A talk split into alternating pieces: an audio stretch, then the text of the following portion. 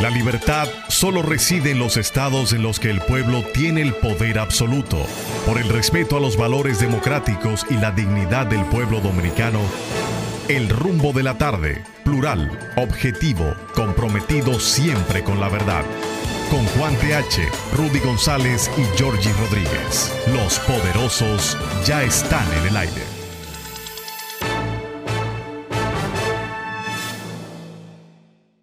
Buenas tardes, República Dominicana. Aquí se inicia el rumbo de la tarde con los poderosos. Rudy González, Juan TH y Georgie Rodríguez. El soporte técnico a cargo de Sandy Guerrero y Juan Ramón Gómez. Estamos en Rumba 98.5 FM en la capital dominicana y Premium 101.1 FM en Santiago, la ciudad corazón para toda la región del Cibao. Buenas tardes. Buenas tardes, don Giorgio. Buenas tardes, Juan. Buenas tardes, amigos. Qué bueno que están con nosotros aquí en esta nueva emisión de El Rumbo de la Tarde. Me sentí muy bien al oír esta tarde a Domingo Páez, que entró de nuevo al al programa que ellos transmiten en Sol 106.5, el Sol de la tarde. Eh, un poco difónico, pero qué bueno que está con la misma energía, el mismo ánimo de volver a, hacer radio. Hago el comentario porque ayer, o antes de ayer precisamente, Juan lo comentaba, de que estaba ya muy recuperado y que estaba eh, de vuelta al país y, qué bueno, porque estaba pasando una situación de una enfermedad de hace tiempo, un cáncer, y lo ha estado enfrentando, estaba fuera del país, y no poca gente se preocuparon por su estado de salud. Ahí lo oí, Juan. Así es, eh, pero tan, terco, Domingo, terco, de verdad. Porque Miguelito le dijo que, que se tomara la semana completa, ¿verdad? Que volviera lunes o martes porque efectivamente todavía él, por el clima, tenía ya mucho frío, estaba un poco difónico. Sí. Y que se tomó una semana hasta que se aclimatara de nuevo. Pero como te digo, es tan terco que cogió para acá. Aunque solo solamente vino a saludar y precisamente a eso, hacerse presente y decirle al país que ya está de, que ya está de regreso. Tendrá que volver, porque él está, él está en tratamiento, tendrá que volver no sé en, qué tiempo, pero me alegra igual que a ti y a yo y a todos que Domingo esté de regreso al país y que se pueda incorporar rápidamente a su trabajo, a sus labores. O sea que Domingo tiene una cadena de, cosas raras esas. De, Domingo, de salones de belleza. Domingo es dueño de una cadena de, belleza. de belleza. Yo me enteré, porque un día lo oí al mismo hablando de eso y yo... Sí, pero son de verdad. Varios, varios. Pero qué raro, porque eso siempre, casi siempre son mujeres que tienen dueñas de salones de belleza. Y es más bien una, actividad que, mujeres son las que se relacionan. pero, pero bueno. Bueno, pues Iván, Iván Rondón. Iván Rondón. Sí, aquel que trabajó en la que fue la Junta, que era del PRD, de la gente magluta, también tiene los salones Daisy. Ah. Sí, claro que, claro que sí, que estaba, uno, uno de ellos, el principal, estaba ahí donde está el, gimnasio, este, el body shop, body hair, qué sé yo, que está ahí en... en, ¿Sabes qué yo voy a poner? Estaba pensando. ¿El qué? Un centro de limpiar zapatos. No hay. Ni hay limpiabotas. No hay, pues ya desaparecieron los limpiabotas. Antes uno iba al parque y siempre encontraba. Exactamente. Pero ahora yo, yo tengo ahí como 10 pares de zapatos que lo quiero ah, limpiar. yo lo que compro son de las esponjitas esas. Está bien, y lo pues, limpio. Pero, eso no limpia. No, no, pero por lo menos le quito el sucio. Sí. Y le, no, yo tengo hasta pasta, yo tengo hasta pasta. Sí. Para pasarle. Ah, no, por pasta ya eso uno se embarra todos los no, dedos y las no, cosas. No, no, no, no. Trae su esponja. Ah, no, esas que tienen esponjitas, eso sí. Claro. Eso es lo que yo uso. Pero yo pensé, acá, si yo pongo un, alquilo un lugar donde limpie zapatos y blancos, tenis, ¿no? Debe ser un éxito. Así como los salones de belleza, la gente necesita limpiar sus zapatos. ¿Qué tú crees? Puede ser un buen negocio. a hacer un préstamo al Banco de Reserva. No, pues tampoco una cosa para tanto. Hay máquinas para eso. Sí. Pues aquí ¿Eh? no, aquí no hay. Antes había en las plazas, en algunas plazas. No, Pero- no, pero aquí hay máquinas. Te lo digo porque mi hijo, Ajá. que es un emprendedor, O sea, ya me quitó el negocio. allá tenía uno, digo. O de uso casero. lo puso. No, no, él puso un. Un centro Un limpiar zapatos. Y le daba servicio a, los, a las lavanderías.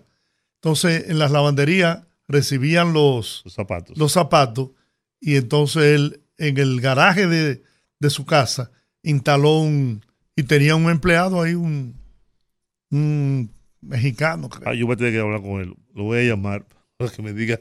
todavía tiene la máquina cuando Ah, yo bueno. voy Ah. me dice ven para limpiarte los zapatos Ah, bueno, a ver si me manda la máquina esa y me la vende. Y pongo un centro. Así como Domingo tiene un, un salón de belleza, yo puedo poner. Bueno, eh, yo puedo poner, mira, me puedo asociar con Domingo. En el salón de belleza, Que también pues, lo que son muchas mujeres. Que no, pero las mujeres llevan los zapatos de los De los maridos, de los maridos, de los novios, de los amantes. Las llevan- mira, son cuatro pares de zapatos, incluyendo los de ellas también. Las mujeres usan muchísimos zapatos. Es más, yo voy a hablar con Domingo. Ve, oye, se me acaba de ocurrir esa idea brillante, genial. En los salones de Domingo. Ya yo sé, te voy a traer los zapatos en una funda. Oye, Juan, llévatelo de mañana. Exactamente, exactamente. Entonces yo hago así. Pero pa, me cobro más caro por el delivery. No. en, en- en los salones de domingo pongo un empleado con eh, las máquinas esas. Puedo conseguir cuatro máquinas. O sea, domingo tiene cuatro salones. Cuatro máquinas. A 100 pesos.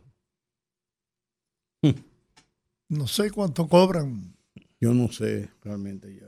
yo los limpio con con los que venden en los Sí, con las supermercados esas, Sí. igual que yo sé. Antes eso costaba 5 pero, pesos. pero eso daña la, la piel del La zapato. piel, pero el tema es que, ¿qué tú haces? sí Si lo dejas sucio es peor. Y yo no voy a salir con zapatos sucios. ¿Verdad? Yo tengo No, un y- cepillo, le y paso un ponerte cepillo. a, y- a- a- ponerle pasta, No, no. líquido. y- No, no. después, Ya. la- y después las manos se te ensucian. Eso es demasiado. Por eso yo voy a poner mi, mi centro de en los salones de domingo de, domingo eh, Paez. con una promoción, con un Claro. letrero a las, a las damas. No, no, Recuerden, eh, en la próxima pueden traer los zapatos de sus esposas, lo que le arreglamos el, el pelo y le hacemos la- el manicure y el pedicure así y le es. limpiamos los zapatos. Que mire yo a veces me quiero hacer las uñas y no encuentro dónde Hacerte las uñas. Yo, esa, cuando mi esposa me dice, me voy a hacer las uñas, tú no tienes uñas. Arreglarme las uñas. hacerme Te las puedo, uñas. te puedo recomendar el salón donde yo lo hago, que es el salón de mi esposa, y mismo en la Roberto Pastoriza, a donde está el restaurante ese Larimar. ¿Tú sabes dónde es? Que está antes de llegar a la Manuel de Jesús Troncoso. En el cuarto piso Yo está el tenía una salón. señora que iba a mi casa Ah, sí, no, hay, hay personas que van a como su casa. mi, mi peluquero Sí. Va, eh, va hoy a mi casa a recortarme el pelo Hay mucha gente que va a las casas, sí. sí. Pues yo voy, yo voy al salón, yo hago mi cita tempranito a las 7 de la mañana, 7 y O sea, media. a ti cada vez hay poco menos que recortarte Sí, es una beca lo que tienen. Yo le digo, yo le digo a mi barbero, mira, ven, coge la beca tuya. mira, yo, mira Georgie Y Cinco minutos y porque yo le digo, oye, espérate, mira, Pero, pero allá me quedó. y me cobran igualito. Ah. Vamos el me- programa. ¿Qué Ah. programa? Ahí estamos en el aire. Sí, creo que sí. Verá, Sandy, estamos- en el aire. Ah, estamos en el aire. Bueno, Ah, vamos a vamos, comenzar yo el no- no había programa. cuenta. ¿Qué hay de nuevo? Bueno, Bueno. bueno, eh, Yadira invita. Yadira invita, Yadira. En- en Yadira Enrique. Enrique o Yadira. Yadira Enrique, el Plan Social de la Presidencia, invita al 35 aniversario. Una misa. Lamento, Yadira, yo no voy a misa. Eh, se complace invitarle a la misa de acción de gracias con motivo de conmemorarse el 35 aniversario. La Eucaristía será realizada el, o sea, hoy, por eso me lo acaban de entregar ahora, 8 de febrero, a las 10 de la mañana, o sea, ya pasó. Pero me entregaron hoy, Yadira. De todas maneras, yo no iba a ir, porque yo no voy a misa. No, ¿Sí? eso me parece muy aburrido. Además, no sé por qué hacen misa. Una misa y un matrimonio es una cosa más aburrida. A menos, que, a menos que no sea tú el que se case. y por obligación. Mejor, mejor que me calle, que no diga nada. Sí, porque a ti no te importa, porque tú llegas solo a tu casa. Yo no. Y duermo solo. Yo no. A mí me pone pero me dice, explícame.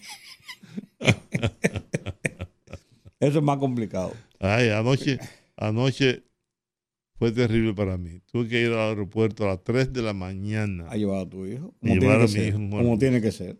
Sí, pero ya tú sabes que es una mala noche, ¿verdad? Sí. A las 3 de la mañana significa que tú no duermes en esas primeras horas y no duermes después también. Sí. Eso es un lío. Pasé, he pasado un día, un día como somnoliento. Sí, sí. No, no se pasa como con una nebulosa. Así El es. día. Es así. El día Bueno. brumoso. Ministro de Defensa anuncia reforzamiento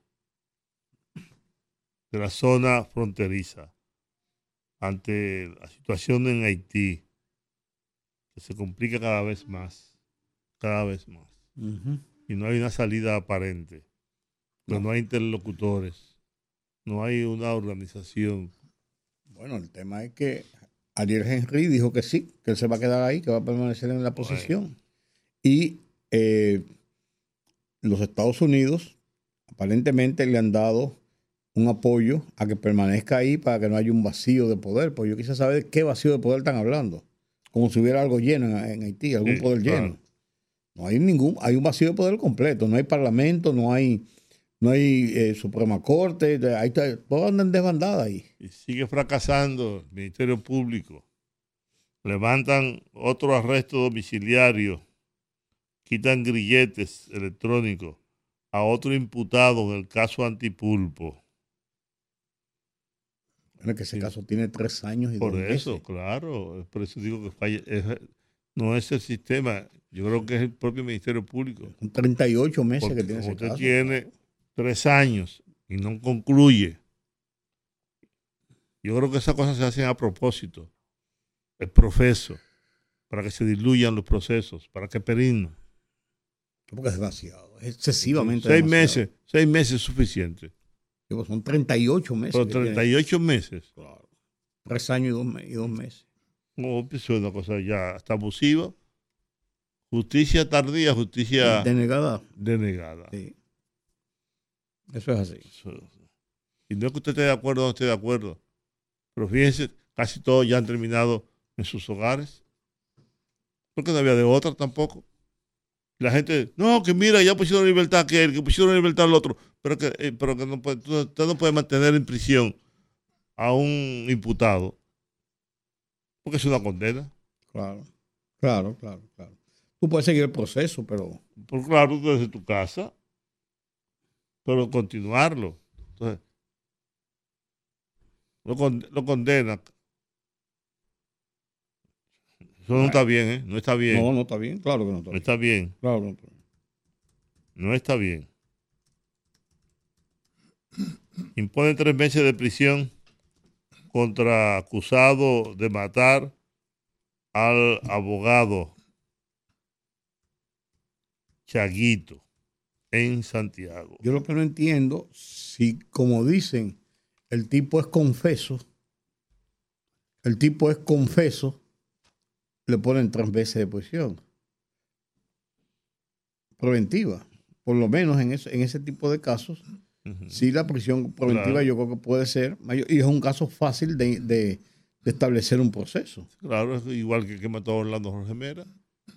Claro. Ese tipo, primero lo mató delante de todo el mundo, a, la luz, a plena luz del día. Lo vieron cuando fue, se metió a la oficina de Orlando y lo mató. No, y no, y, y- él admite que lo mató. Claro. O sea, él admite ot- otras cosas, otras atenuantes, pero él admite que lo mató. Claro. Y ese, ese fue un juicio expedito. Sí, Porque da- no había, no había otra, no había, había un- un- una víctima y un victimario. Claro. Establecer las, con- las, las situaciones para establecer si hay atenuantes es otra cosa. Pero ya ahí eso es El, la hecho, convicción del concre- el juez. hecho concreto es ese. Mire, él fue, entró al despacho del ministro, lo mató. Ah, ¿por qué lo mató? No importa, lo mató. Claro. a, No, y- mansa- y- a mansalva. no, no, y con- y, indefensamente. confiesa que lo mató. claro. Porque no, no, no hay de otra. No dice que no, yo estaba ahí entre una gente, una sombra que pasó por el. No. Y esto está tan mal que ese tipo tiene los cojones de llamar a un programa de radio, a una entrevista durante una hora, y nadie le intercepta el teléfono, nadie le corta. Le corta. ¿Cómo se lo van a cortar si hay, si hay parábolas en la cárcel y todo el sistema de comunicación para usted conversar? Ajá. Ajá. Bueno. Bueno, así es la cosa. Eh. Así es la cosa. Así es la cosa, señor. Bueno, está fácil. Cantante de, corrido mexicano, Chuy Montana, fue secuestrado y asesinado por el crimen organizado. No perdonan. No. ¿Vieron el juego de ayer? ¿Vieron el juego? No, yo no, vi, el resultado. Creo que está ganando ahora mismo República Dominicana a, Panamá. No, perdimos de Panamá. Perdimos de Panamá. ¿Cuándo? Lo voy a buscar aquí. ¿Pero cuándo? Porque estaba 2 a 0. Claro. No, déjame, déjame ver si fui yo que me equivoqué. No, no, yo digo, yo digo, el juego de anoche entre Venezuela y Nicaragua. 9 a 0. Sin hit ni carrera. Juego completo. Solamente en el año 1952 se había producido un hecho como ese. Y fue Cuba contra Venezuela precisamente. El único no hit que se haya, producido. Más este de anoche de Venezuela contra, contra, contra Nicaragua. Imagínate tú contra Nicaragua. ¿Eh? Pero entonces. Nicaragua tenía, podía ser un equipo, pero, pero a mí lo que me dio fue la, el tema con, con Curazao. No, Curazao jugó bien. Está bien, pero, le dio, le dio, le dio guerra. Sí, eso sí, le dio guerra, ¿no? Nicaragua no. ¿Eh?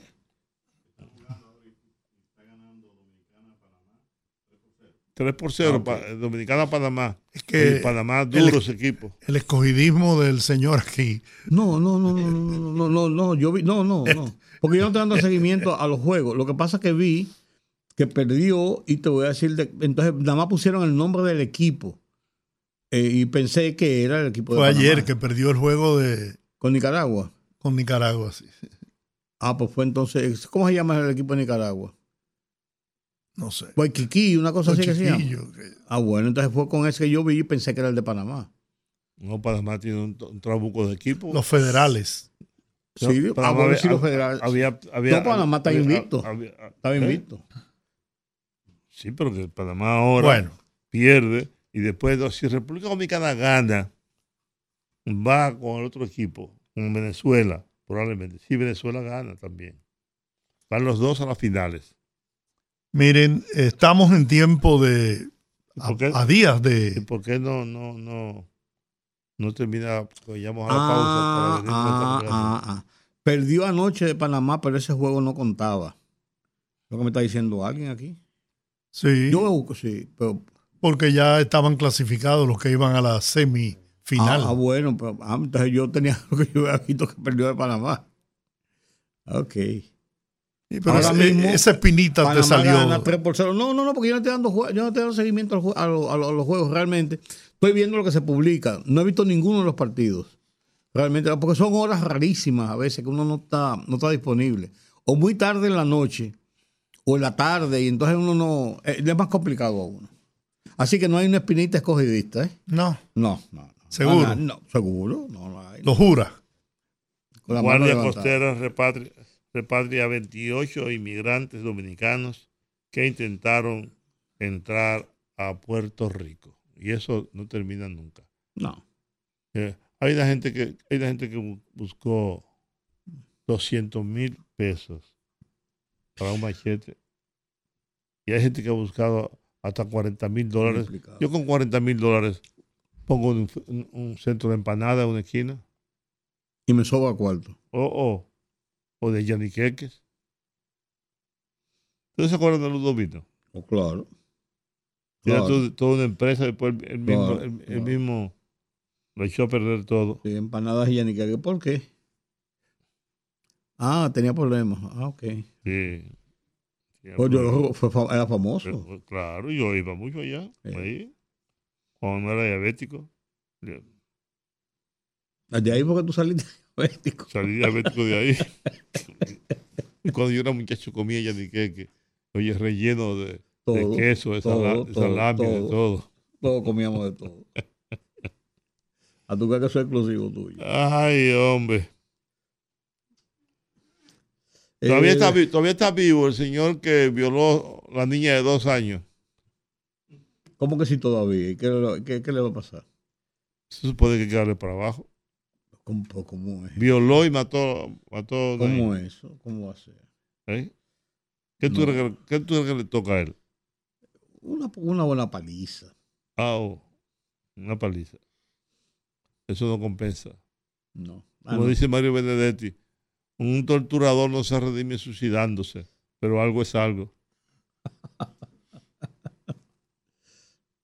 que por cierto, ahí vi cómo apresaron, han seguido apresando a los acusados de haber matado en el año 1973, 73, al cantautor chileno Víctor Jara.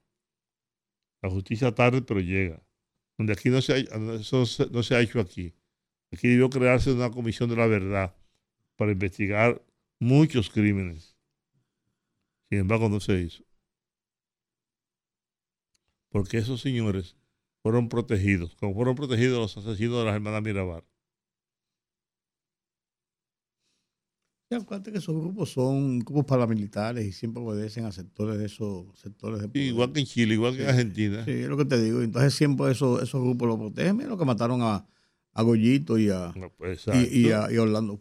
Fue tan grande el escándalo en ese momento que ya con aires diferentes a los del caso de las hermanas Mirabal, donde estaba todo controlado por el régimen, que aquí hubo incluso y se identificaron a las personas y a los y a los a los eh, eh, asesinos intelectuales del caso. Pero tuvo que esperar el caso de Orlando, por ejemplo, 25 años después para que procediera ante un tribunal. ¿Qué pasó, por ejemplo, con, Y eso hay que agradecérselo a, a, Narciso Isaconde, que año por año reiteraba la denuncia. Y a, la madre de... Pero él, ellos, eh, lo que reiteraban la denuncia en los tribunales y el caso no dejaban que perimiera el caso. Y la madre de Orlando. Sí, sí. Pero ellos hacían la acción. Sí, sí, sí, sí. sí, Eso hay que reconocer. Igual yo recuerdo cuando mataron a. ¿Cómo se llamaba? El, jefe de los paleros. Abalá. Abalá. Que no hubo manera de hacerle justicia hasta que el MPD decidió matarlo. Lo justició. Y, y, hacéis, y, habéis, y habéis hecho justicia, magistrado. Vámonos a la pausa. Es hora. El rumbo de la tarde, el rumbo de la tarde. Fogarate en la radio con Ramón Colombo. Se titula Todos listos ante Haití.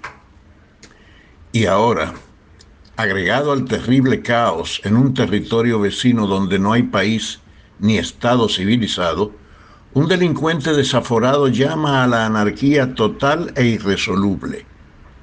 Y ahora, hoy mismo, debemos estar listos bien preparados con todas las armas que sean necesarias para enfrentar lo que es probable, una avalancha de disidentes hacia una frontera de 390 kilómetros en la que solo las armas imponen el respeto. Y ahora, convenzámonos de que la llamada disque comunidad internacional considera que Haití es un problema dominicano. Preparémonos pues desde este 7 de febrero ante lo que parece inminente. Fogarate en la radio con Ramón Colombo. Una rumba de actualidad con rumbo a la veracidad, un informativo trayecto que su huella dejará. Es el rumbo. Seis muertos. ¿A dónde? A protestas. Ah, en Haití. Seis muertos. Mal contado.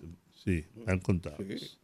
No, eso pica y se extiende. No, no hay que lo aguante. Sí, y la comunidad internacional Bien, guarda gracias. silencio. No dice nada.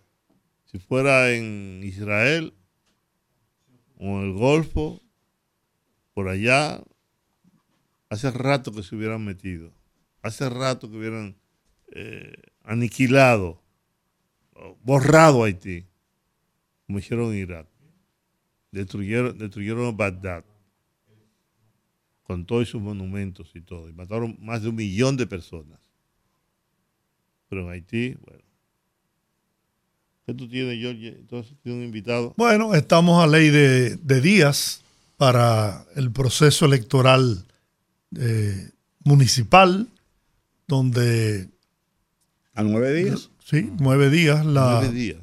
la municipalidad de, en todo el país va a escoger a los que van a dirigir los destinos de cada municipio y, y su- los alcaldes, eh, vicealcaldes o alcaldesas y, y los regidores y regidoras. Entonces, hay un joven aspirante a regidor por la circunscripción número uno del Partido Reformista Social Cristiano, pero que va en la alianza, ¿no? Con el Partido Revolucionario Moderno y los 21 aliados, eh, que está con nosotros, de- es el doctor Julio García Beliar. Y ese apellido Beliar me trae muy buenos recuerdos porque es de una, es hijo de una gran amiga, una dirigente histórica del Partido Reformista Social Cristiano, con un liderazgo muy sólido en la circunscripción número uno de por vida. Me refiero al doctor Julio García Beliar. Buenas tardes, Julio. Buenas Buenas. tardes, gracias por invitarme a tan escuchado programa y con unas eminencias de la comunicación como ustedes. Juan TH. Sí, sí, los tres. Bueno, cuéntanos, ¿por qué aspiras a, a- a regidor en, en la 1 del Distrito Nacional y cuál es tu propuesta? Bueno, mis aspiraciones, como usted bien dijo, me crié en un seno político de, y vi ese accionar social de ayuda al más necesitado, que siempre en, mi- en en casa de mi madre, de mis padres, eh, que una ambulancia, que una receta médica, que sangre, que entonces me crié como con ese, ese, esa solidaridad hacia el más necesitado. Eh, y como dicen, el tiempo de Dios es perfecto, entonces, eh, nada, entendí que era mi momento de aspirar a regidor. Eh, uno empieza siempre por el más bajito y luego entonces vamos escalando a ver a qué nos lleva. Y la circunscripción uno porque es la que me toca, es según eh, donde uno donde uno vota y por eso estoy aspirando a la, a la 1. Y de las propuestas, bueno, yo lo que quiero es tener un Santo Domingo diferente, moderno. Eh, yo quisiera poder despejar las aceras, que se, se cumpla la ley de, plane- de planeamiento urbano, eh, que se cumpla la ley de movilidad. Entonces hay que despejar las aceras porque los peatones eh, tienen que bajar, no tienen seguridad para andar en las, en las calles. Entonces, esa es una de, de crear también espacios familiares que se han perdido, porque estamos en un crecimiento desorganizado. Venimos de un, eh, un 22% urbano y hemos crecido ya un 82%. Entonces han, tenido que sacrificarse ciertas áreas verdes. En la, en la Jiménez Moya tuvimos que sacrificar porque, claro, el parque vehicular también ha crecido y hay que ampliar las calles, pero sacrificamos entonces las, las, eh, las zonas verdes. Y eso hay que cumplirlo. Las, el la planificación urbana tiene que llevarse porque es una ley. Y eso quiero, eh, crear zonas en los cuales, porque vivimos en una ciudad de estrés y quiero eso, que, que la gente, el capitaleño, se sienta cómodo, ayudar con la salud mental en cuanto a los sitios de esparcimiento. Y también eh, quiero traer una plataforma que se está usando en, en- en todas las ciudades modernas, en Oslo, en Estados Unidos, Nueva York, se usan lo que es la Big Data, las ciudades inteligentes. Entonces, mediante esta plataforma, esto nos da datos, recolección de datos para ver la movilidad y ayudar un poco a, a lo- los tapones.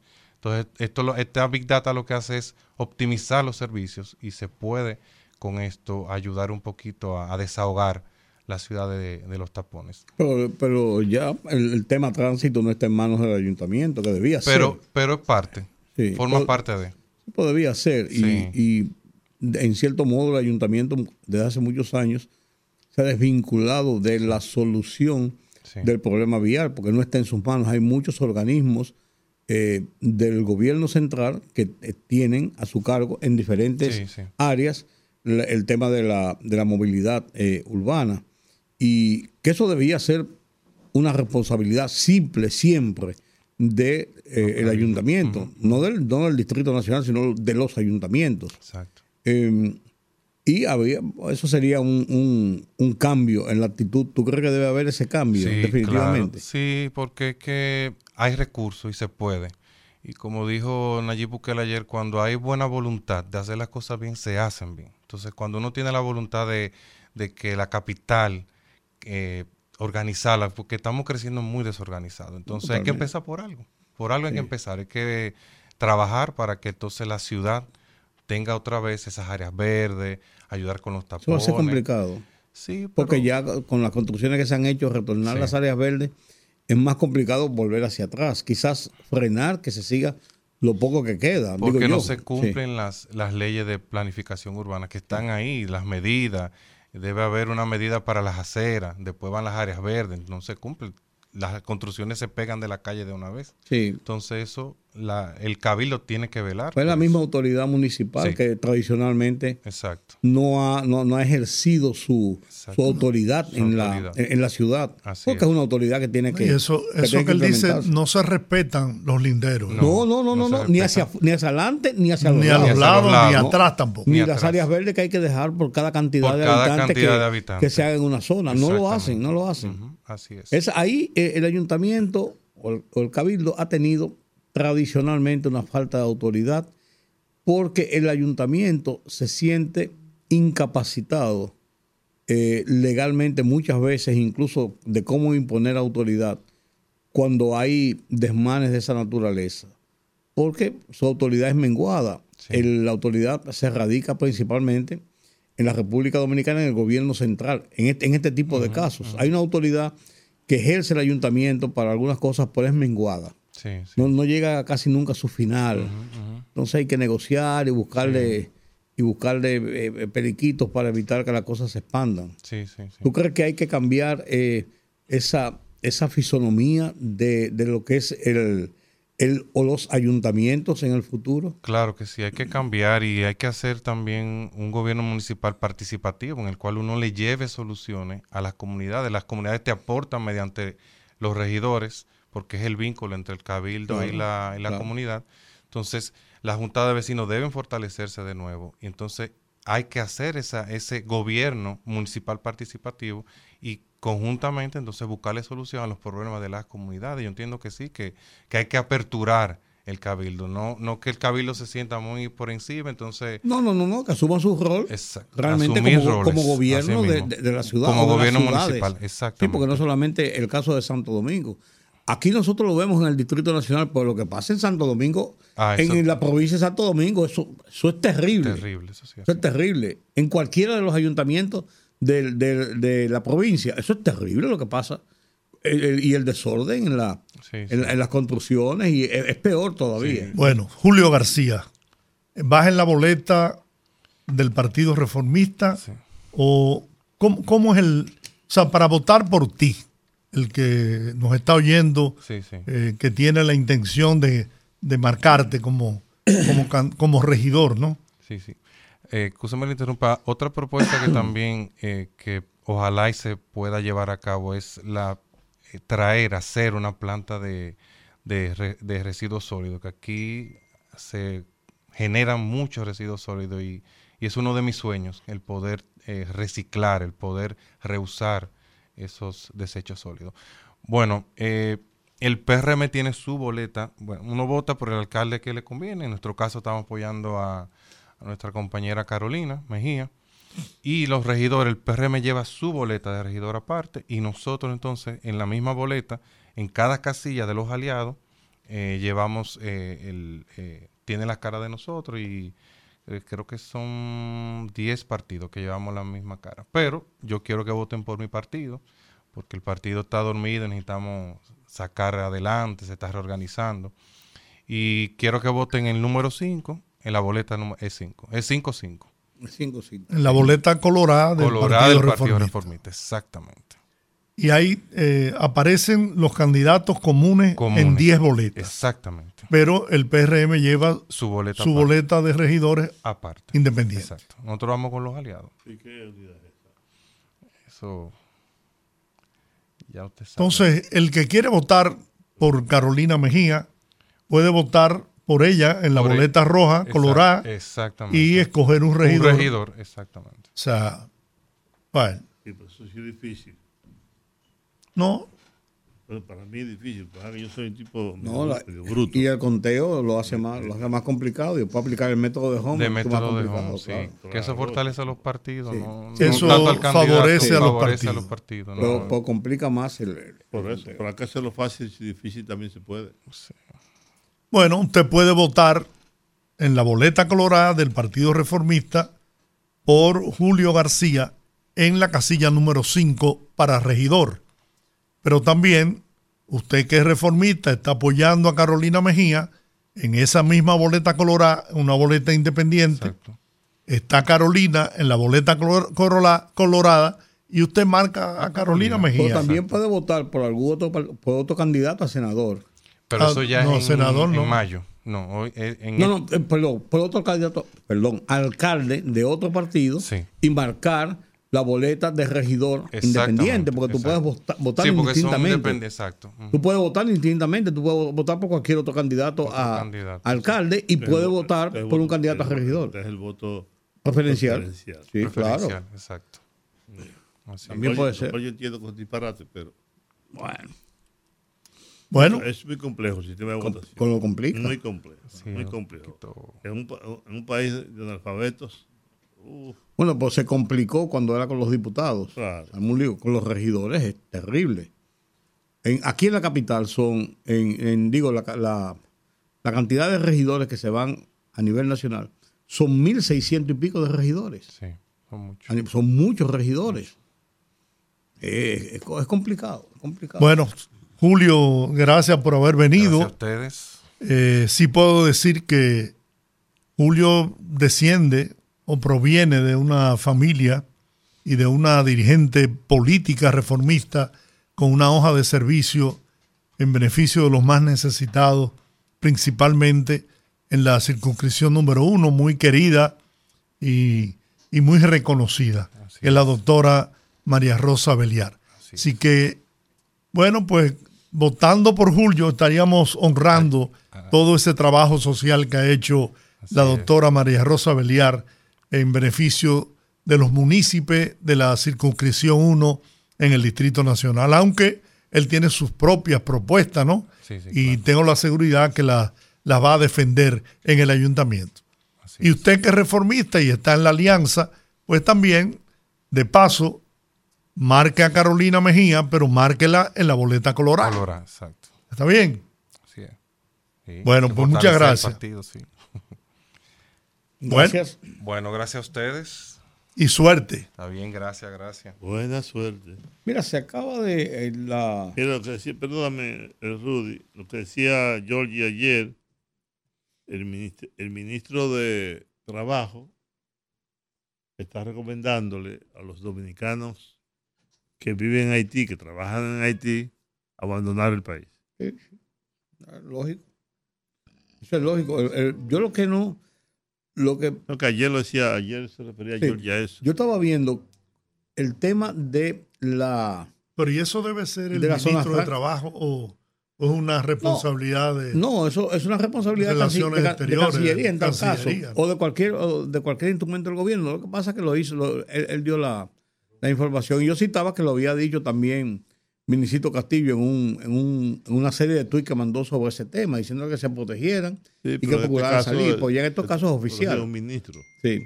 Pero lo que yo estaba preguntando es, a mucha gente que trabaja en Haití. ¿qué va a pasar? Porque estuvo cerrado varios días la zona franca de los capellán de Codevi, que es una zona franca que está del lado de Haití y que la mayoría, más del 80% de los trabajadores son haitianos. Y hay 16 Y en- mil empleados. No, no, una cosa haitianos. monstruosa. Y entonces el tema está en la seguridad que puede brindar la oficialidad, o sea, los militares haitia- eh, dominicanos. Que tenemos entendido que es una seguridad eh, extranjera. son Ellos tienen, una, extranjeros. ellos tienen una, se- una seguridad encabezada por israelíes. Pero en este caso, si hay una población, si hay un lío, esa gente lo puede con ellos. Es un, asu- un asunto de, de- de- de fuerza militar. En otras ocasiones, cuando ha habido problemas en Codevi, se ha autorizado a la fuerza del CEFRON y antes de todo este lío, de que pudieran establecer un, un perímetro de seguridad para esa zona franca. Por ser de capital dominicano y haitiano, por más dominicano que haitiano, y por la misma garantía de la gente que trabaja ahí, que son haitianos también. Eso se ha permitido, pero ahora con estas condiciones que hay, yo no... Eso podría ser un, es lo que te digo. agravar el conflicto. Es lo que te digo, eso podría ser un tremendo, un tremendo reperpero. Yo me he preguntado cómo. Ellos tuvieron una semana y pico cerrado. Porque la- la- la- le anunciaron, eh, el Guy Philip, este le dijo que, que iban a hacer protestas allá y eso, que se dijo cuánto. Entonces, porque no, no quisieron acogerse a una huelga que él, que él, que él planteó. Yo me pregunto, ojalá que no, que no, que eso no, no le coja con, con incendiar eso, con, o con quemar eso, sabotear eso, yo no sé. Pero bueno, Miren, me llegó por vía de una eh, persona, oyente, amiga nuestra, un, un llamado para ir en apoyo de una niña que tiene que ser operada del corazón, un soplo en el corazón. Y están solicitando apoyo económico para poder... sí, eh, cuesta mucho dinero. cuesta Y- mucho y dinero. fuera también. Entonces, eh, la niña se llama Yasmín. Yo tengo su número, el número de cuenta de Banreservas, donde puede usted depositar cualquier apoyo que entienda. Eh, No importa la cantidad, lo importante es la intención y de, y de contribuir, ¿no? A solucionar esta situación de salud de esta princesa una niña encantadora, muy linda.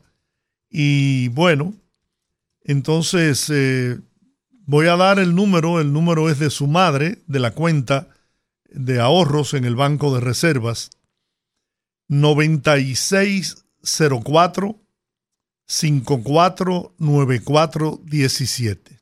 Repito, 9604 549417 En el Banco de Reservas. en Banreservas. En ¿Qué edad Banreservas. tiene? No, no dicen. Eh, no me dice la No edad. dice, sí. Pero por, por su figura debe estar en 7, 8 Sí, años. Sí, una niña. sí. Una niña. Son. Así que ese corazón eh, que late dentro de nosotros, Pero, pero mira, a, uno, a uno le da, es una realidad en República Dominicana, pero a uno le da vergüenza. Uno da vergüenza que eh, cada vez que yo veo eso de que eh, piden sangre para una operación de una gente, que, que piden para una medicina, para una operación, para una serie de cosas. Oye, en eso los gobiernos, el Estado dominicano como, como estructura, debía tener esos capítulos que tienen para enfermedades catastróficas, ese tipo de cosas, para atender casos. Eso ni si, si tiene un soplo en el si no lo lo- se, se muere.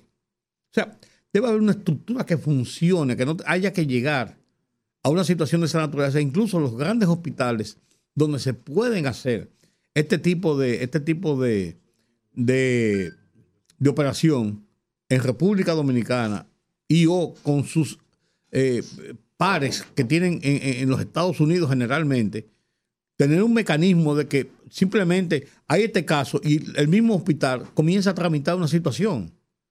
¿Tú me entiendes? Porque, oye, es penoso eso, Georgie. Y no, y no es hoy, ni ayer, ni mañana. Es una situación de siempre en República Dominicana. Y eso, caramba. Caramba, de- debía haber una estructura que funcione con eso. Porque ahí no, ahí no hay, ahí no hay un problema. El problema ahí está definitivamente relacionado con el tema que tiene que ver con una persona enferma. ¿Qué pasó? bueno, bueno, vamos a, eh, estamos tratando de hacer contacto Con Pablo Celín, sí. para conocer eh, de primera mano La cuál es la situación Sí.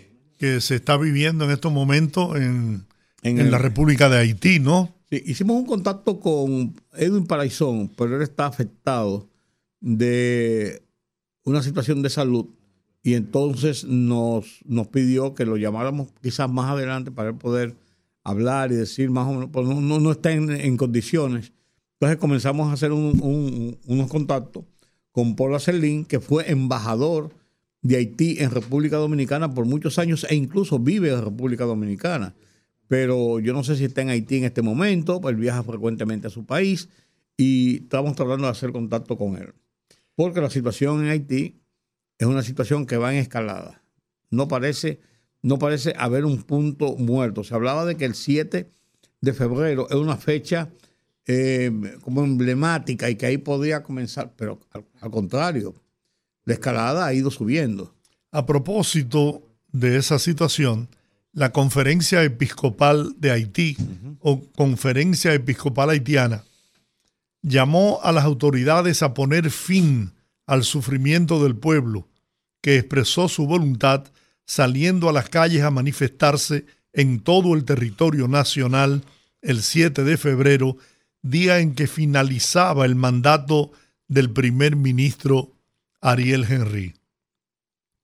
A través de un comunicado, la, conf- la Conferencia de Obispos Católicos Haitianos se dirigió enérgicamente a Ariel Henry para que tome conciencia de la gravedad de la situación actual. Nosotros, obispos de la Conferencia de Obispos Católicos Haitianos, lanzamos un enérgico llamamiento al primer ministro, doctor Ariel Henry, para que tome conciencia de la gravedad de la situación actual y tomar una decisión sabia por el bien de toda la nación que se encuentra gravemente amenazada en sus cimientos. Se lee en el comunicado de prensa del obispado de la Conferencia de Obispos Haitiana. Bueno. El, el presidente de Estados Unidos vuelve a tener un lapso. Ahora dicen que se reunió con un ex canciller alemán cuando el asalto al Capitolio, que tiene 17 años de muerto. Con Adenauer. 17 años de muerto. Ay, Dios mío.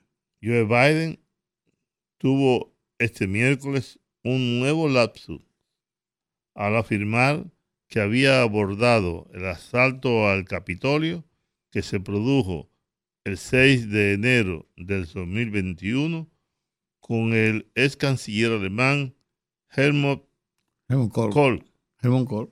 que falleció en, mil, en el 2017. O sea que él vive está desenterrando muertos ahora todos los días. ¿Eh?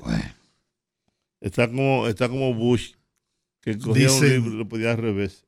No hay Maduro que hablaba con un pajarito. Dicen los obispos Para lo menos el haitianos, pajarito estaba vivo. ya hemos tenido suficiente. Eso es dirigiéndose al ministro Henry. Henry. Cierra la válvula sanguínea y deja de contar muertos. Fuerte. Claro. Pero ahora yo me pregunto. Renunció. Pero, ¿y cuál es la salida? ¿Y cuál es la... O sea, ¿quedará un vacío? ¿Quién, Es el ¿quién tema. cubrirá ese vacío? Es el tema. ¿Cuál es el mecanismo para, para dotar a ese pobre país de, de una institución que pueda por lo menos tratar de organizar un proceso electoral que yo lo veo muy difícil, Muy porque ahí ni siquiera, Hay documentación. ahí no hay identificación de las personas. En el, en el último proceso electoral votó un 10% de la población. Y sabrá Dios cuántas veces votó una Claro, misma no, persona. no. Para tener algo y no, Entonces, nada posible. Mira, esa es una situación que no tiene otro camino que no sea una intervención y que esa intervención militar de Naciones Unidas, de la OEA, asuma el control del país y organiza ese país para que pueda transitar en, en no por ahora, eso se tomará cuatro o cinco años. Y cuidado. Y cuidado. Claro, claro. Porque de lo contrario, yo no sé. Porque no es un proceso de inestabilidad que viene de la muerte de, por ejemplo, de No es que hay una combinación de factores. Es, ahí. no, es una situación que viene, es una bola de nieve de mucho tiempo. Empezando por el hambre y la miseria que, que padece claro, ese pueblo. Claro, claro, claro. Es que, ¿qué estabilidad económica puede haber ahí si hay una inestabilidad social y política tremenda? No puede haber ninguna estabilidad económica. Nunca lo ha habido en los últimos tiempos y mucho menos ahora. Bueno, es la realidad. Tenemos que ir a la, A la pausa. pausa. Regresamos en breve en el rumbo de la tarde. Una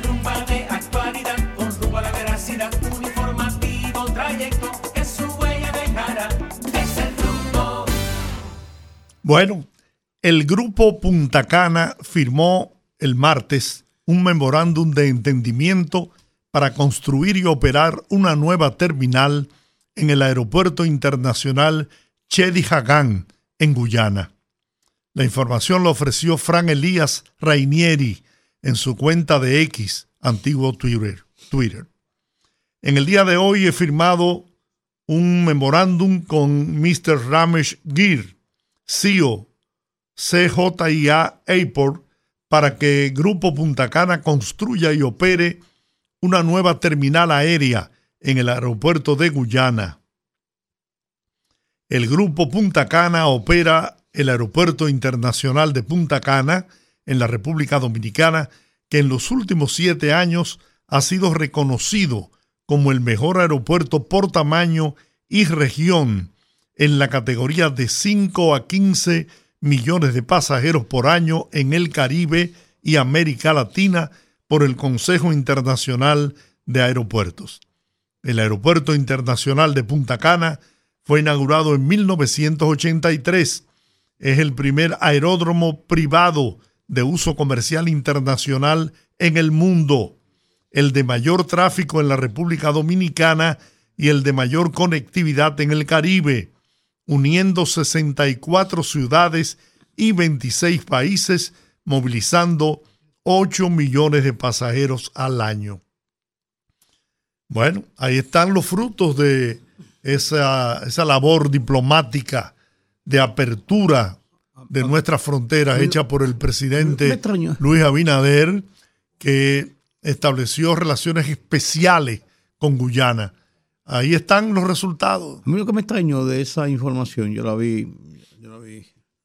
Y lo que me extrañó de la información la leí, pero no, no entendí por qué un contrato de construcción de un aeropuerto. Yo entendería de operación, porque ellos han sido exitosos en la operación de un aeropuerto.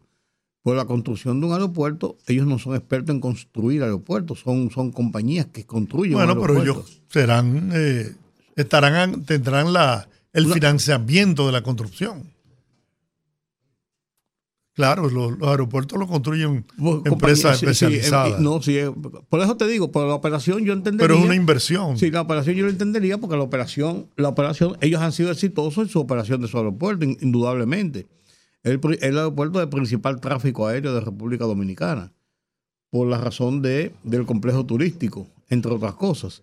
O Nueve, principalmente. ocho, ocho millones de, Sí, de pasajeros. sí. El primer mes del año vuelve a superar todas Ahora, las marcas, a mí- tanto en el conjunto del planeta como en España, según el Servicio de Cambio Climático, Copernicus y ARNE. O sea, un, óyete, pero, mi- pero mira la diferencia de la curva. Uf. Oye, hay unos cambios bruscos en, en las temperaturas del mundo, señores. Yo no sé si ustedes, tú, tú sobre todo tú, Rudy, das seguimiento a algunos temas. Se ha percatado o ha hecho una reflexión sobre la acumulación de capitales en la República Dominicana, de grupos específicos. Recuerdo el libro De Esteban Rosario. Esteban Rosario, los dueños de la República Dominicana. 26 familias eran los dueños de la República Sí. Dominicana. Y todas se entrecruzaban entre sí. Algunas de esas familias se han fortalecido económicamente y han crecido Y yo me pongo a pensar que una cosa es el crecimiento económico de un país y que va destinado ese crecimiento a grupos de poder específicos, con nombres y apellidos. Aquí hay unas, unas familias, unas familias, unos apellidos, que son los verdaderos dueños de este país y que cuya fortuna ha crecido como la verdolaga. Y usted ve, por ejemplo, cómo van comprando, van acumulando, van adquiriendo propiedades y propiedades y propiedades. Empresas. Y construyen empresas y construyen supermercados y construyen tiendas y construyen esto y construyen mall. Y, y tú dices, pero acá, y todo este dinero. O sea, Yo me pregunto, ¿de dónde sale? ¿Quién los investiga? ¿Quién le da una explicación? Así como nosotros reclamamos investigación en el Estado, las inversiones que hace, los préstamos, etcétera, etcétera, y hay un seguimiento constante al país. Yo me trae de los pelos ver cómo algunos grupos financieros de este país, algunos, algunos grupos empresariales, re- muy reducidos, pero muy reducidos, y este país como tal no se ha desarrollado tanto. Las riquezas están muy concentradas en las mismas manos, en los mismos grupos económicos. No hay una, una distribución equitativa de las riquezas. Al contrario, están concentradas en 10 familias. Y a nadie le importa, a nadie le interesa. Porque aquí yo he dicho muchas veces que no tenemos una clase empresarial. Lo que tenemos son grupos rentistas. Decía Juan Bosch, en su composición social, que ocurre que aquí, como no se hizo una revolución, una revolución burguesa, lo que tenemos son grupos que se han ido enriqueciendo, la mayoría de ellos a costa del Estado, de un Estado complaciente, de un Estado cómplice, que no pagan impuestos, no pagan luz, no pagan esto, no pagan otro, y cuando ustedes no pagan nada de eso, aquí hay un señor que debe 3 mil millones de pesos al Estado de impuestos y nadie se lo cobra y nadie se lo va a cobrar. Y usted lo ve que andan con los presidentes, siempre, que están muy pegados, que nadie toca, que nadie llama. Yo recuerdo una reunión en la que yo estuve presente. Un presidente reclamaba a un grupo económico muy poderoso de aquí, oye, paguen los impuestos. No, no sigan evadiendo impuestos. Porque los impuestos los pagamos nosotros. Los de abajo, clase media, pobres. Esos impuestos di- directos que nos colocan. ¿eh? A través del arroz, de la bichuela, de la sal, de todo. Pero esta gente no, esta gente. Pero, pero lo peor de Y lo yo- que- es más, y yo no debo ni siquiera tratar este tema.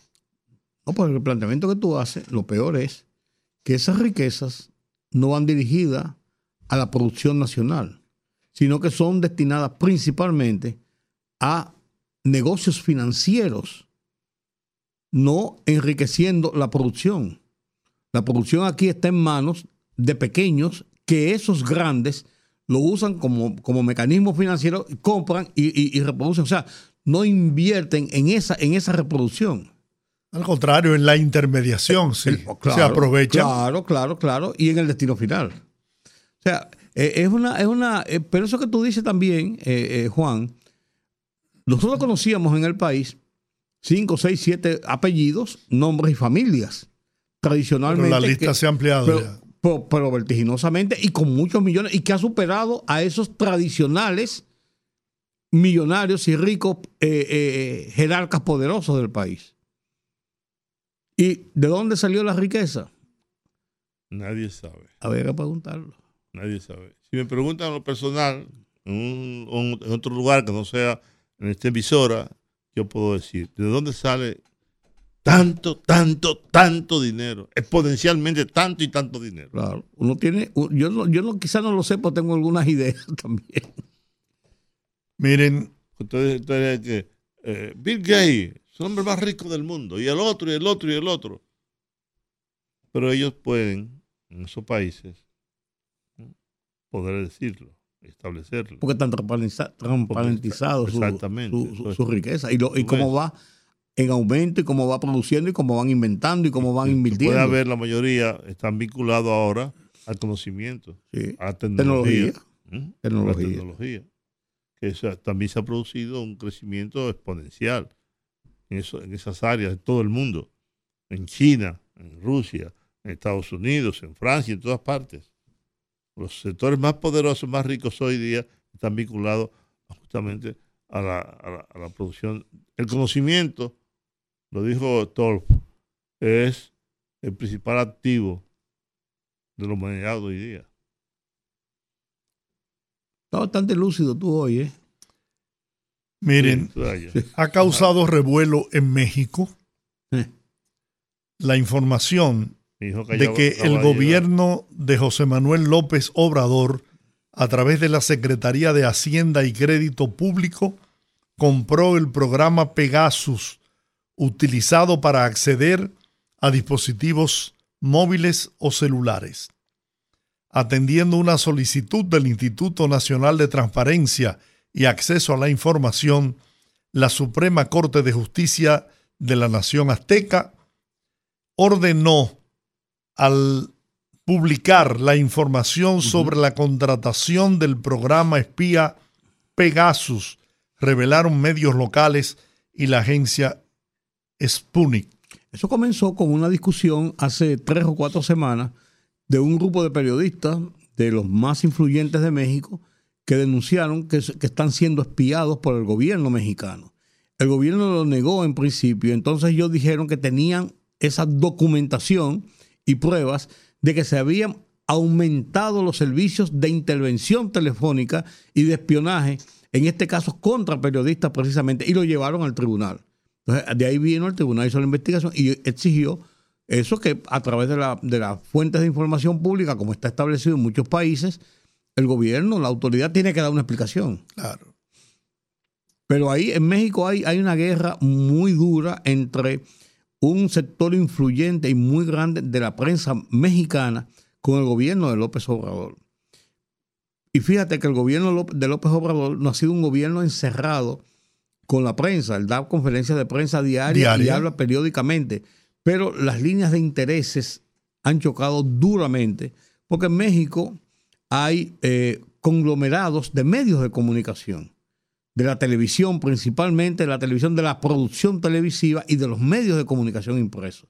Hay muchos, muchos, eh, son, son multimillonarios eh, grupos. Ahora, a pesar de todo eso, parece indicar, todo parece indicar que la candidata de Morena, el partido de López Obrador, se- se- será electa presidenta de México. Hay una disputa entre las dos mujeres, pero sí, sí, ella tiene una, una, una, una gran ventaja. Son dos mujeres muy bien eh, formadas y montadas en plataformas políticas para las elecciones que son a finales de este año, cinco años de, seis años del gobierno mexicano. Los partidos tradicionales de México, eh, de verdad que su paso por el poder, que dejó mucho que desear eh, en perjuicio del pueblo mexicano, pues lo- los han llevado a reducir su- sus simpatías en el aspecto electoral. No hay duda. El PRI, el, el- el Partido Revolucionario Mexicano, eh, Pero eso es producto de muchos años en el ejercicio de poder. sí. El PRI se agotó. El PRI se agotó. Se agotó, se agotó, se agotó por una forma que se agotó. Lo que pasó con el peronismo, el peronismo esencia en, en Argentina, se agotó. Y han tenido que venir ramificaciones, lo que ha pasado con el PRI. Sí, pero el, el- el peronismo salió del poder por, porque se dividió. No, lo que te digo, pues se agotó el modelo y comenzaron a, a ver, dentro del mismo modelo peronista, comenzaron a ver eh, extremas. De un, de un partido de los trabajadores que era de centro izquierda, en un momento cuando se podía hablar de ideologías, se fue hacia la derecha en un momento, después se fue a, a- a otro lado, hacia la izquierda. O sea, ha dado muchos tumbos. Pero yo pensé que, por ejemplo, en México, cuando el PAN eh, sacó del poder al PRI, yo pensé que por lo menos iba a mantener eh, unos dos, tres periodos presidenciales. Sin embargo, eh, prontamente, no sé qué, qué pasó con, con esto, pero prontamente se, se vino abajo el PAN. Las elecciones son el primero de octubre del 2024 en México. Y las dos principales candidatas son eh, Una incluso creo que es de origen indígena. eh, Xochil Galvez Ruiz y la otra es Claudia Seisbun Pardo, que es la que tiene la, que es la del grupo Morena. Esa es la que tiene la, la Mayores mejor- posibilidades. las mejores posibilidades. Pero es una lucha por primera vez entre dos mujeres, precisamente. Y sería la primera mujer que gobernaría México. Gobernaría México. Pero eso es interesante, que hay mujeres de poder ¿Es posible en- que en este país una mujer sea presidenta? Yo no, veo, yo no veo por qué no. Yo creo que sí. Yo veo por qué no. Ya están dadas las condiciones para que eso pueda ocurrir. Puede ocurrir. mujer- Pues mira, en América Latina, mira, estaba, fue Dilma Rousseff, fue eh, Bachelet. la, la bachelet que fue dos veces incluso, fue la chinchilla que estuvo en Costa Rica. Eh, ahora mismo hay una mujer gobernando el, ¿eh? el Ecuador, En Perú. en, en Perú, Perú. por la crisis de Perú, en Perú que sustituyó a Pedro Y- Castillo. y en Guatemala. En, no, en Guatemala es un hombre. no, antes. No, en Guatemala No, no. en, en Costa Rica fue la chinchilla que estuvo. no, no, no. Recientemente, una de estas mujeres de Centroamérica. No recuerdo. Bueno, pero hay, ha ido, se, se ha ido, se ha ido de moviendo. izquierda- de izquierda. se ha ido moviendo y, eh, por ejemplo, eh, hay una mujer que tiene que está eh, di- disputando el poder, con posibilidad de disputar el poder, que es el caso de Corina Machado en Venezuela, trancada por la situación política, pues eso es otra cosa, pero que son mujeres de, de- que, que están en la lucha por el poder. Sí, pero yo, yo lo digo porque tiene mucho que ver con, con el país, con la naturaleza Ah, no, del no, país. claro. Pero México, Es un país machista. México, que era un país altamente machista, ¿no? Muy machista, con una cultura, con una cultura patriarcal demasiado grande. De repente nos encontramos con este fenómeno de que ha crecido tanto el empuje de las mujeres a tal punto de que hoy, más allá de cualquier ideología, hay dos, dos mujeres compitiendo y una de las dos probablemente sea la presidenta del país. Ocurrió, tú citaste el caso de, de la, de la Merkel, pero eso ah, en la India ha sucedido, Sí, sí, sí. en muchos otros países, pero, pero es porque llega un momento en que eso es posible. Ay, Yo pensé Se que dan en las condiciones. se dan las condiciones culturales y políticas para que eso pueda pasar. En, en los Estados Unidos, por ejemplo, fracasó la- el, el- el invento con...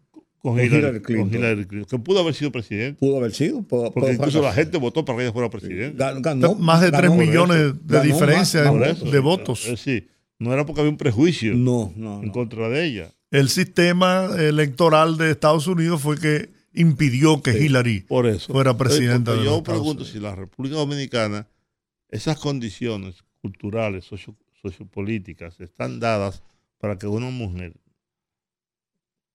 Milagro Ortiz Bosch, Margarita Cedeño, ahora Carolina Carol- Mejía. Carolina Mejía, que la que tiene como un empuje, sí. un potencial para ello. Si aquí No, y hay muchas mujeres jóvenes que están en posiciones de poder, de, de hacer carrera política en República Dominicana, más que, más que nunca, ¿eh? Más que nunca, ¿eh? El caso de Carolina ya es un fenómeno, claro, ya ella está en, en- en el camino de buscar esa, esa, esa, esa posibilidad. Y que ha presentado credenciales Eh, en, en un Y- pequeño gobierno, que es el vamos- gobierno municipal vamos- vamos a de la capital. Nosotros vamos a ver, a partir de, de las elecciones presidenciales, y dado por descontado que el presidente Abinader pueda ganar las elecciones y pueda repostular, en ese partido se va a producir una lucha bastante interesante que ojalá pueda ser bien llevada.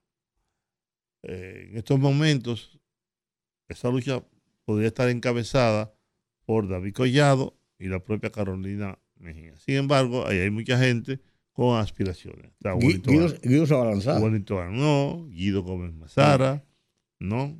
Guido Gómez Paliza. Mazara. José Ignacio Paliza no lo sé, pero, pero José Ignacio Paliza puede ser. Ya yo se ha Yayo mencionado. ellos salen los batón. Sí, ahí se va a producir, ustedes lo verán, ¿eh? se va a producir un enfrentamiento que, reitero, ojalá el partido y el liderazgo del partido pueda, pueda eh, hacer que eso se que no haya una lucha de perros, que no termine como la fiesta de los monos, a rabazo. Que el que ganó, ganó, y el que perdió, perdió, y el mundo no se acaba. ¿Sabe quién está en la, en- en la línea de sucesión que podría ocurrir? Increíblemente, con todo y el, el desaliento que, que causó Kamala Harris. Si Joe Biden gana las elecciones de noviembre de este año, en los cuatro años restantes, ella es una potencial presidenta de los Estados Unidos por sustitución del presidente. En la medida por sus razones de salud. Bueno, O sea, sí. es lo que te digo. eh, Es una eventualidad, pero, pero mira, es No, así, claro, ¿eh? porque uno ve el deterioro No. cada vez mayor. Y Oye, eso en es- cualquier momento, en Sí. cualquier momento, mañana, Sí, sí, sí. eso puede ocurrir. Así es. Eso puede ocurrir. Usted lo nota, un presidente que se cae, que no puede No, sostenerse. y, pero oye, como yo dije. Juan, incluso, una mujer que ha sido una decepción de Una como se esperaba. Una frustración Sí, total. y- y la puede- gente, y la puede gente, estar en el camino. la gente la visualizó como el eh, El relevo. El relevo. El relevo. El relevo. Aquí pudo, pudo, pudo- El Barack Obama, mujer. pero pudo haber pasado con, con, con, con Margarita aquí. Sí, De, de pasar un desastre, cualquier situación. cualquier situación, con, o con Doña Milagros Ontibosch, Ujú. o con Hipólito Mejía, que también ya era una persona muy adulta. Y yo te digo, Margarita en un momento eh, Ella, no, no, no logró ese objetivo porque Leonel, bueno, ella lo dijo. ella concitó Leonel mucho, le cerró el paso, se negó pero la, y ver- que contrario a Yo que Danilo creo- Medina yo la creo- apoyaba, Yo no creo eso. pero la verdad es que yo te voy a decir una cosa. Yo, te voy a decir una cosa. Yo no Yo creo creo que. Margarita concitó mucho entusiasmo. Mucho entusiasmo porque caía bien, tenía, un, tenía aura.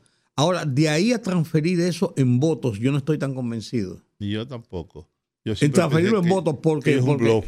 porque yo creo, yo creo que eh, transferirlo en votos va más allá que pura simpatía. bueno, ella ella no, tuvo la no- línea. no olvidemos que en aquella convención para las elecciones del 12, a ella tuvieron que pararla de mala manera. Yo conozco el caso. Incluso Danilo Medina amenazó con renunciar y dividir el partido si permitían que ella lo derrotara, porque tenía, los números decían que ella le ganaba No, primarias es a lo que te Danilo. digo, en las encuestas incluso ella tuvo en muchas ocasiones, en las encuestas que se hacía por encima de la popularidad del presidente. Ahora, vuelvo y te digo, eso es una cosa, ella tenía un aura, eso está claro.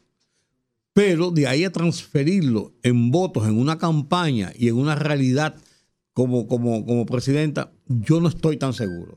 Puede ser que se diera. Yo digo, yo digo, no estoy tan seguro.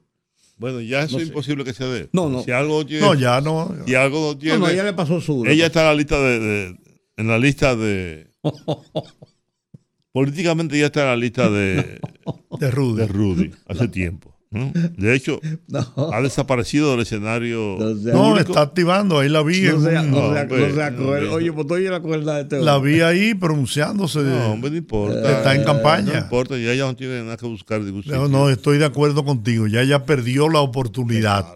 El, quién el apare- time, el tiempo lo Mira- perdió. Mira quién apareció en escena en Santiago, Petrushka Muñoz, que hacía tiempo que se había, que se había desaparecido. Petrusca. Sí, sí, sí. sí. Eso es como la, ma- eso es como la Sí, la matrusca. hija, la hija de Anay Muñoz. De Anay Muñoz. un- Sí, una dirigente in- interesante, en un momento interesante. Estamos hablando de mujeres. Eso, eso me recuerda en un la, momento interesante ella, to- ella tomó la mucho. matrusca, la matrusca. Sí. La Pero matruca Petrushka es una rusa, mujer la muy, matru- muy, la ma- la muy bien matruca- formada. La matruca rusa. Bien Eh, y- formada físicamente. No, no, no, no, Ah. tenía, tenía, tenía, tenía luces y tenía, tenía en la cabeza, no era, no era una, no, no, no, no Oh. una bonitilla, Ah, no, no, hija de Ney Muñoz. Y pues se desapareció, tenía, tenía mucho tiempo que Sí, no aparecía sí. en política. no, pero y esta que fue candidata con candidata junto con, con que me lo encontré allá en el Besón de Bar precisamente, cuando estábamos en el almuerzo, que estaba ahí siempre muy simpática, muy cariñosa, a pesar de que una vez tuvimos algunos encontronazos, pero después decimos ¿Quién es esa? la candidata del Partido Reformista junto con Jacinto Peinado. Ah, tú dices eh, Ma- eh, Mar- Mar- Maribel Gasó. Maribel Gasó. Maribel Y- Bazú. y la- y la- y la- Bueno, y- estábamos juntos cuando, cuando ella nos saludó, estábamos sí. estando juntos. Así mismo es. Un Y saludo, Maribel es una, una persona muy agradable. un saludo para Maribel y un abrazo Sí. para ella. Sí. Maribel Gasó. Sí, y la, y la otra que a Balaguer le gustaba mucho, la de la romana. También. Ah, Minú Minú Torres. Te- Está ¿Qué? en tu lista. No, pues Minu- Minusa ha desaparecido también, no está, no está activando en cosas políticas que yo sepa. No, no. Y alguien que tenía Minú Tavares Mirabal, Sí, pero que ya, yo creo que Minú. sí, yo creo que ella no. No, no, no, no, no está en las lides ya de. Una, de- una mujer que tenía todas las condiciones, absolutamente todas, para ejercer la presidencia de la República, era la doctora Licelón Marte de Barrio. Pero ella, Bueno. ella nunca tuvo. No, no, yo no, yo no estoy diciendo que tuviera la popularidad, que- pero, que, pero que reunía Tú- Yo pensé que te iba a decir Doña Milagro Solti Bosch. también, también. Pero, pero eh, cuando me refiero a Licelón, Ay, ay, qué chisme, ay, qué chisme. ¿cuál? Ay, qué chisme. Yo no voy a decir quién, pero un amigo me dice, lo bien que ustedes lo dicen, pues ni siquiera invitan a uno al mesón de Bari. Ay, qué chisme. En la pausa les cuento. Ay, qué Es chisme. que nosotros no estamos invitando gente al mesón de bar. No, pero, pero, pero este que es amigo de nosotros, Ah, tú vas a decir, vamos a tener que invitarlo. ajá, seguro. seguro, seguro, seguro. Pues hagamos Mira, es hora de la pausa, vamos a la Cuando pausa. yo me Vamos. refiero a Licelón, Sí, no lo hago en, el, en los términos de que ella tenía, Ah, esa sino su condición, su formación. Era una mujer de Estado, totalmente. Así, Ah, pero ha habido mucha gente así. Pero Bueno. ella, ella nunca hizo nada para en ese sentido, como para llegar a eso, a la presidencia de la República. Estoy hablando, hablamos de Margarita, que sí, que aunque a mí nunca me gustó ella, me gustaba físicamente en un momento determinado. ¿Verdad? Ella estaba buena, pero eso pasó también. Eh, vamos a la pausa. vamos a la pausa. Conectando con la gente, que el pueblo hable en el rumbo de la tarde.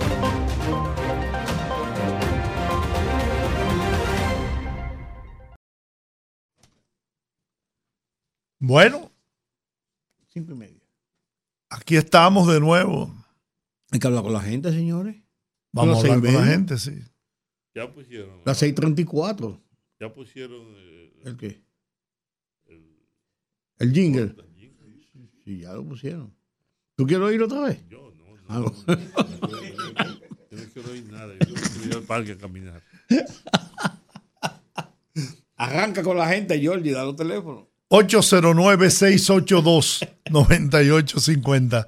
809-682-9850. Las internacionales sin cargos en el 1-833-380-0062. Vamos a ver. Buenas, Hola. Buenas, ¿cómo están? Adelante. buenas. Dice Juan que quiere ir para el parque a caminar. Pero Juan, tú quieres vivir más de lo que tú has vivido, Juan. Deja eso así ya, Juan. Que deje esa villa. ¿Eh? Que deje esa villa. No, que deje eso así. Ah. Bueno, repito, 809-682-9850. Nuestras líneas están disponibles. Y la línea internacional que hace días que, que no veo... Sí, llamó hace, hace como tres días, la última vez, el, el amigo de- del Bronx. Sí, hace días que no, que no llama. Mira, el Banco Central puso a circular desde mañana, día 9, una serie nueva de billetes de 100. Son exactamente igual a los que hay ahora. No tienen ninguna, ninguna variante. Lo que pasa es que el billete de 100, recuerden que es el de más, de más uso en República Dominicana. se deterioran. y entonces se van deteriorando y hay que sacar periódicamente cantidades de dinero. Yo no acepto pesos viejos en el banco. A mí que los nuevecitos. Eso era antes, Georgie. No. Oye, eso es un lío. Uno conseguir, conseguir billetes nuevos. Bueno, yo está sí, bien. Yo, Tú sí, porque la cuenta nuevos, tuya, la cuenta mira. tuya, no, no, mira, nuevos. no, no, la es que la cuenta tuya amerita que vayan a la caja fuerte y atrás y busquen billetes nuevos. La de Ellos mía- tienen ahí en las cajas. La de. Juan y mía no, no dan lo No, que mira, hay ahora la mayoría son eh, las de 100, son Nuevos. nuevos. Ok, pues está anunciando el Banco Bueno. Central eso. Aquí entró una llamada, ¿va? Buenas se fue, se fue, se fue. Oh, caramba. Así va. 809-682-9850. Llame ahora o calle para siempre.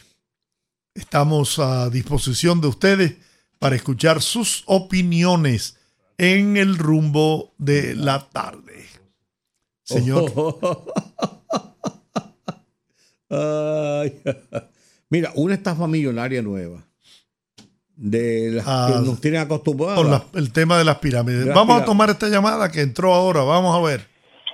Buenas tardes. Hola. Hola. Rudy, Cuéntame. Yo gozo tu gozadera. Yo vivo cada vez que tú te ríes de estos chistes. Pero ¿y qué voy, gozo con qué- gozo. ¿Y qué voy a hacer? Está bien. Oye, ese no fue eh, ese de ese jingle de De Domingo Contreras. sí, ese no fue del año pasado, cuando de la otra elección. No, ese era de con Danilo. Sí, ¿eh? Sí, ese lo, lo hizo Quinito con Danilo. Con el mismo estilo, Y él sí. no perdió con eso. Sí. Y yo voy a, a- a volver con un jingle que yo perdí. La loquera. Bueno, Bueno. Por otra parte, el problema es que ya es muy tarde para ablandar habichuelas. exactamente. Pues está bien, que la pasen bien. Bien. Está bien, gracias. Tenemos otra llamada. Buenas tardes. Se fue. Y este otro, vamos Hola. a ver. Buenas tardes, Santo Oh, Domingo oh, Norte. Aquí. Hola. JPA. Adelante. Bien. Mi inquietud, mis hermanos que están ahí, que yo soy fijo en este programa. es. Para solicitar, para solicitar por esta vía el programa tan escuchado a los candidatos, tanto municipales como los presidenciales. Queremos, por lo menos yo quiero escuchar la oferta para solucionar propuestas. la, cua- la estrategia, la propuesta para solucionar el caos del tránsito que tenemos 24/7, ya ni siquiera a las 12 de la noche no No, podemos no, estar a cualquier hora. Eh, a cualquier otro ser, los candidatos necesitamos un presidente o un municipio que diga yo voy a hacer 30 elevados, 60 túneles, 39 teleféricos, 200 callejones, Lo que o sea. no, entonces, o lo que sea, porque, o que nos den dron. Yo me conformo que me den un dron para yo salir por los aires, pero queremos escuchar eso. Mire, a, pro- a propósito que eres de Santo Domingo Norte, ¿cómo está la correlación de fuerza? ¿Qué piensas tú que pasará en Santo Domingo Norte? Miren, a nivel municipal, yo soy claro, yo no soy un político arraigado porque yo vengo de la vieja escuela de Peña Gómez y al morir Peña Gómez pues me retiré porque entiendo que lo- lo- la los políticos tradicionales viven siempre ofertando lo mismo y no cumplen, viven engañando. Tengo 61 años de edad y me lo he tirado todo. Sí. Ahora bien, ahora bien, en Santo Domingo Norte, mi opinión personal es que por lo menos este muchacho, Carlos Guzmán, es un buen gerente. Cambiar ahora por una opción diferente sería un error. En términos de las otras opciones presidenciales, vamos a esperar a ver cómo se desarrollan los acontecimientos hasta mayo. Pero mi opción personal, eh, yo sigo apoyando, porque conozco sugerencias, a Carlos Guzmán. Las improvisaciones y los cambios así de manera eh, esotérica no son buenos. No, no, todo, no, no es bueno cambiar de caballo cuando se está vadeando un río. Exactamente. Entonces, Bueno, yo soy balaguerista. No, pues eso también. pues, Gracias, hacía, gracias por tu opinión. Gracias. Buenas tardes. Bien. Tenemos esta otra llamada. Sí, dos pequeños temitas, por favor. Sí, señor. Primero, ah, en diferentes, eh, creo que hay continuidad de Estado, ¿no? ¿Verdad? Claro. Debe haberla. En diferentes periodos se han repartido, como está haciendo el gobierno ahora, dando terrenos, quien tiene una casita le dan su título y esas cosas. Ahora yo me pregunto, en otros gobiernos como Hipólito Mejía, en el sector de Sabana Perdida, Santo Domingo Norte, repartió mucho, dieron muchos títulos, pero esos títulos no sirven. ¿Por qué? Entonces no hay continuidad de Estado, esos títulos no sirven ¿Pero por qué? porque no tienen valor. ¿Pero El por qué no tienen valor si es un título que lo emite el catastro? Tú, tienes algo, no, eh, ahí que está el problema. Los de ahora dicen que es con el catastro, con la cuestión que tú puedes ir a un banco, lo que sea. Con lo que yo Hipólito no hay nada. Entonces, con lo que Mm. yo Hipólito no te lo cambian tampoco. Esa es una. Y la otra es, mañana se cumplen cerca de 70, 50 y pico de años del ametrallamiento a Palacio, donde un grupo de jóvenes Mm. pidiendo por el medio millón, luchando Donde por fue el medio herida, millón. donde fue herida. Sagrario. No, No, no, no. Eh, Amelia Ricard Calventi. Amelia, Re- Amelia Amelia Ricard. Ricard Sí. Calventi Sí. y unos seis, siete compañeros más. Sí. Que pasen buenas tardes. Bien. Tenemos otra llamada. Buenas. Sí, buenas tardes. ¿Cómo están? Muy bien. Miren, ustedes estaban conversando sobre las mujeres Ujú. presidenciables del PRM y se le quedaron dos muy importantes. No, pues estamos hablando de diferentes, de diferentes eh, mujeres de la No, sociedad. no, pero él tiene dos que... Claro, pero sí. del PRM se le quedó la vicepresidenta. que Raquel Peña. Tiene usted razón. Peña, Tiene usted razón. No, tiene usted razón. Y se le quedó Faride también. Sí, yo creo, yo. Todavía a Faride le falta un poquito eh, más de, Bueno, de horno. eh, Sí. Creo que sí pudiera ser, pero ahora. Pues la Raquel vicepresidenta Peña- tiene usted razón, debe estar en primera todas las línea. condiciones, todas las condiciones Sí. para- y lo ha demostrado con hechos. Sí, señor. No, no, claro. Por Coin- otro lado, coincidimos por otro ahí. lado, Sí, Tiene toda la Por razón. otro lado, me reí mucho viendo una, una encuesta que subió Chaede, eh, Nayib Chaede, Ajá. eh, en Twitter, en Twitter. Imagínense, 63% después de casi 9 mil votos del propio Nayib Chaede, 63% Carolina Mejía, 30 y pico Domingo Contreras. Domingo es mío, mío, mío. Ok. Pe- Pero mire, el que sacó, el que sacó que no metió en el juego a la vicepresidenta Raquel Peña fue Juan TH que hizo la evaluación de las mujeres, la saltó, la saltó, se le olvidó. No, no se me olvidó. No se me olvidó. Es que Raquel es una especie de trapartido. No tiene estructura. No tiene. Ah, bueno. sur- surgió ahora en esta. Sí, pero ella Sí, ha empezado a trillar el camino. Bueno, sí. Hay que esperar a ver. Y ni, ni creo que se haya presentado con esas aspiraciones. No, no, No, no. Al contrario. Pero tiene, pero tiene, tiene un perfil. Ah, no. Sí, el que ha hecho- ha hecho el claro. trabajo de Yo- vicepresidenta, Yo, sí. creo, yo creo tener el perfil. Sí. No, no tiene perfil de nada. No tiene ni perfil ni frente, ¿qué es lo que Para, está hablando? para el presidente de la República. A mí me gustaría. Sí, a cualquiera, pero bueno, a Este mí país no. se A mí no. mira, mire, yo tengo la solución. Yo bien tranquilo. Yo tengo la solución. Mil entierros de primera, dos mil entierros de segunda y cinco mil entierros de quinta. Diez millones, diez mil. Voy a salvar 11 millones de dominicanos.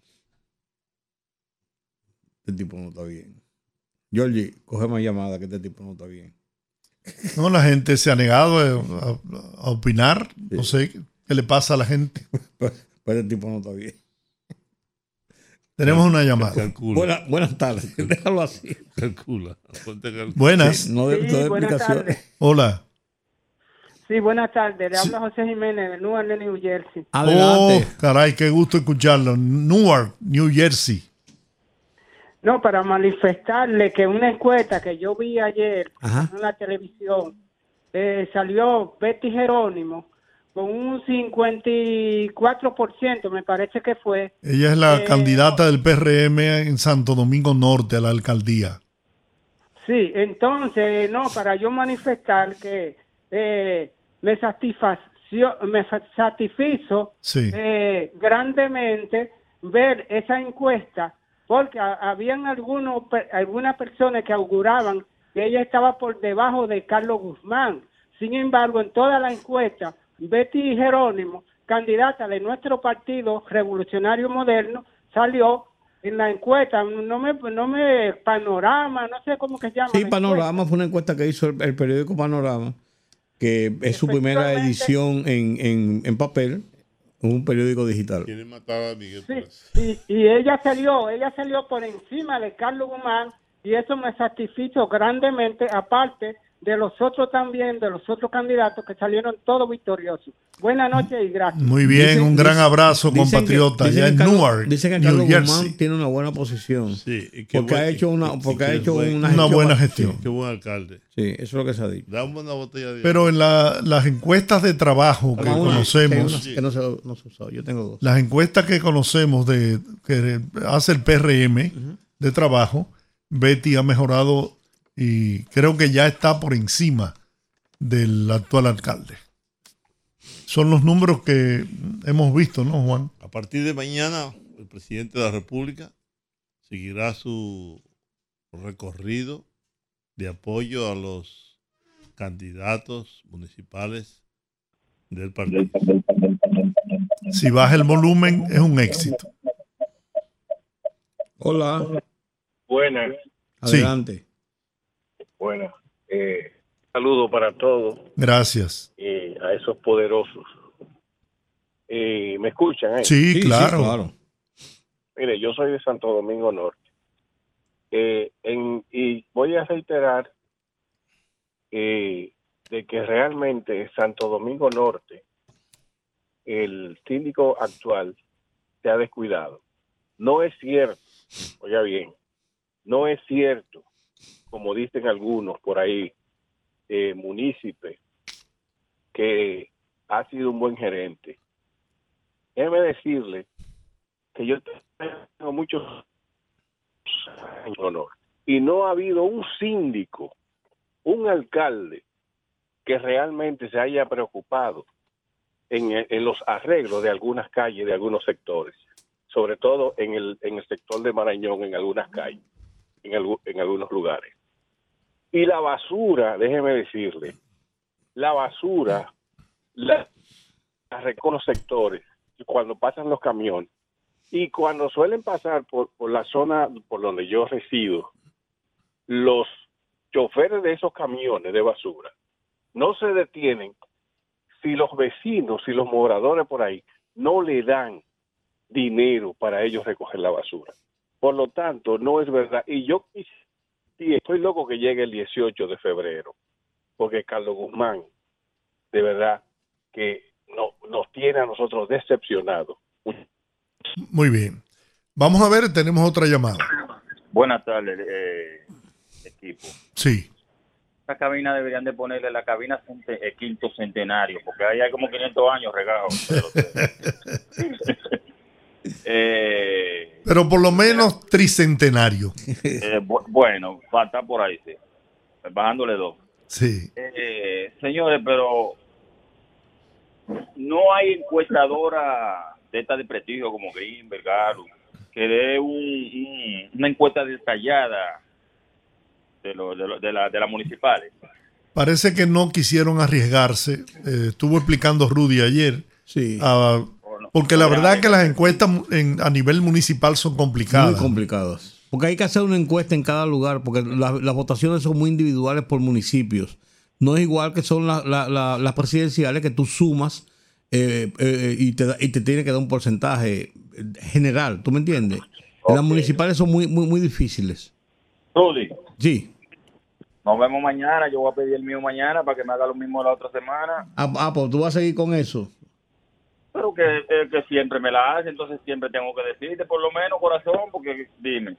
Yo no me voy a mudar por otra emisora, porque esa es la emisora fija mía de la tarde. Más te cuesta. No me compla- si no me complacen como quiera lo escucho, pero por lo menos déjame desahogarme. Está bien, está bien, está bien. está bien. Bien. Más te cuesta. Un abrazo, gracias. 809-682-9850. Las líneas disponibles. Nos quedan cinco minutos de programa. Son las 6.50 Estaba diciendo minutos así de la tarde. ahorita que hay una persona bajo arresto y siete personas prófugas en un nuevo sistema piramidal o lo que se llama esquema Ponzi, que es un- una, una- una red que va haciendo esas Y pirámides. todavía la gente cae en ese gancho. Así mismo es. Oye, está acusando, está acusado por 90 personas. que 120 fueron esta- millones de pesos esta- le estafa. estafados. Así es. Sí, unos 3 millones de dólares. Buenas. Sí, buenas noches. ¿Cómo están todos ustedes? Muy Adelante. Sí, hermano, mire, primera vez que llamo, se habla Newton aquí del Sánchez Luperón. Adelante, Newton. Primera vez que llamo a este programa. Gracias. De Gracias. verdad, mire, mm, a usted lo escucho porque usted es un buen orador y un buen comunicador, pero quiero expresarle mi, mi opinión, mi opinión como, Adelante. como munícipe de aquí del Distrito Nacional. Eh, yo creo que el pueblo, el Distrito Nacional tiene que dar la oportunidad al compañero Domingo Contreras, porque una persona que tiene todos los méritos, una persona bien capacitada, y todo el mundo sabemos que a veces hay personas que quieren hacer algo pero no pueden o no quieren, pero Domingo Contreras es la persona más preparada para, para llegar al ayuntamiento y, y respeto su, su, su opinión, que usted siempre es una persona clara, pero espero que respeten la mía. Un No, abrazo. no, pero claro, que claro sí. que pero sí, fíjate que te hemos permitido expresarte. Claro, claro, claro, claro. No, imposible. Aquí todo el, todos los oyentes saben que tienen libertad absoluta de expresar Sí, sí, sí. sus simpatías políticas partidarias y eso nosotros lo respetamos, pero a, a rajatabla, como diría el pueblo. Así es, así es. Yo tengo mis preferencias electorales también. Sí, todo el mundo Todo la la tiene, tiene. sí, sí, Y la mía, mía, mía se llama Carolina. Pero. Ay, ¿te gustó el cantico mía, mía, mía? Oye, Porque la mía, mía se llama Carolina. Oye, oye, oye. Y la tuya, tuya, tuya. También. Bueno. Vamos a ver. Buenas. Buenas, ¿cómo están? Hola. Yo tengo dos, Carolina y Dio Astacio. Ah, pero eso, son, eso es una mutual fuerte. Ya lo sabe. Muy bien. Vamos a ver esta otra llamada. Georgie, Sí, yo tengo Cristo tres Rey. desde Cristo Rey. La primera, el número tres, Nicolás Valdés, regidor. La segunda. ¿Pero dónde es eso? ¿Aquí en el distrito? sí, la suscripción número dos. En la 2. Ok. Nicolás Valdés, el número tres. Carolina, número uno. Y Pacheco, número uno. Esas son las tres mías. Bueno, tiene una tripleta entonces. Ah, para que usted lo sepa. Lo que pasa es que Carolina va a los callejones.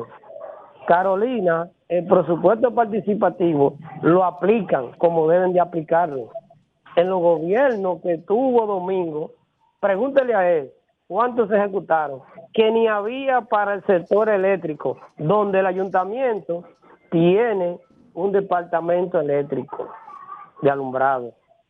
Pregúntele a Domingo si él se sabe los callejones de aquí. Y si él fue, cuando él era secretario, a esa cañada que había frente al zoológico. ¿Y qué hizo él? Bien. Vamos a ver usted. Buenas. Buena. Sí. Sí, Santo Domingo este. Adelante. Adelante. Sí, Luis Alberto. El suyo es Luis Alberto. Sí. Bueno, muy bien. A votar el, el 18 de febrero por su candidato favorito. ¿Está de bien? Este, de este domingo en ocho, como dice. Ah, usted Dio Astacio. Hay dos ahí, uno de Dio y otro de Luis Alberto. Muy bien. Sí, está dividida la votación aquí. Bueno, bueno, pues nada, vamos a ver usted. Buenas. Se fue esa llamada. Y ella termina convenciendo. Pero aquí está. Aló, buena. Sí, hola. Con Diego Atacio. Con Dio Astacio. Bueno, eh, Muy bien, muchas gracias. Estamos llegando ya al final del programa. Eh, quizás podemos recibir una llamada más. Al 809-682-9850.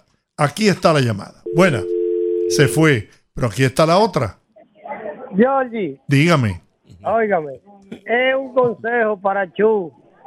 Por favor, vaya rescate de la victoria con la Procuraduría. No le hagan ese ruido a- al presidente, que el presidente es un hombre bueno y trabajador. Bien, bueno, terminamos por hoy, señores. Hasta mañana. Dios les bendiga. Rumba 98.5, una emisora RCC Media.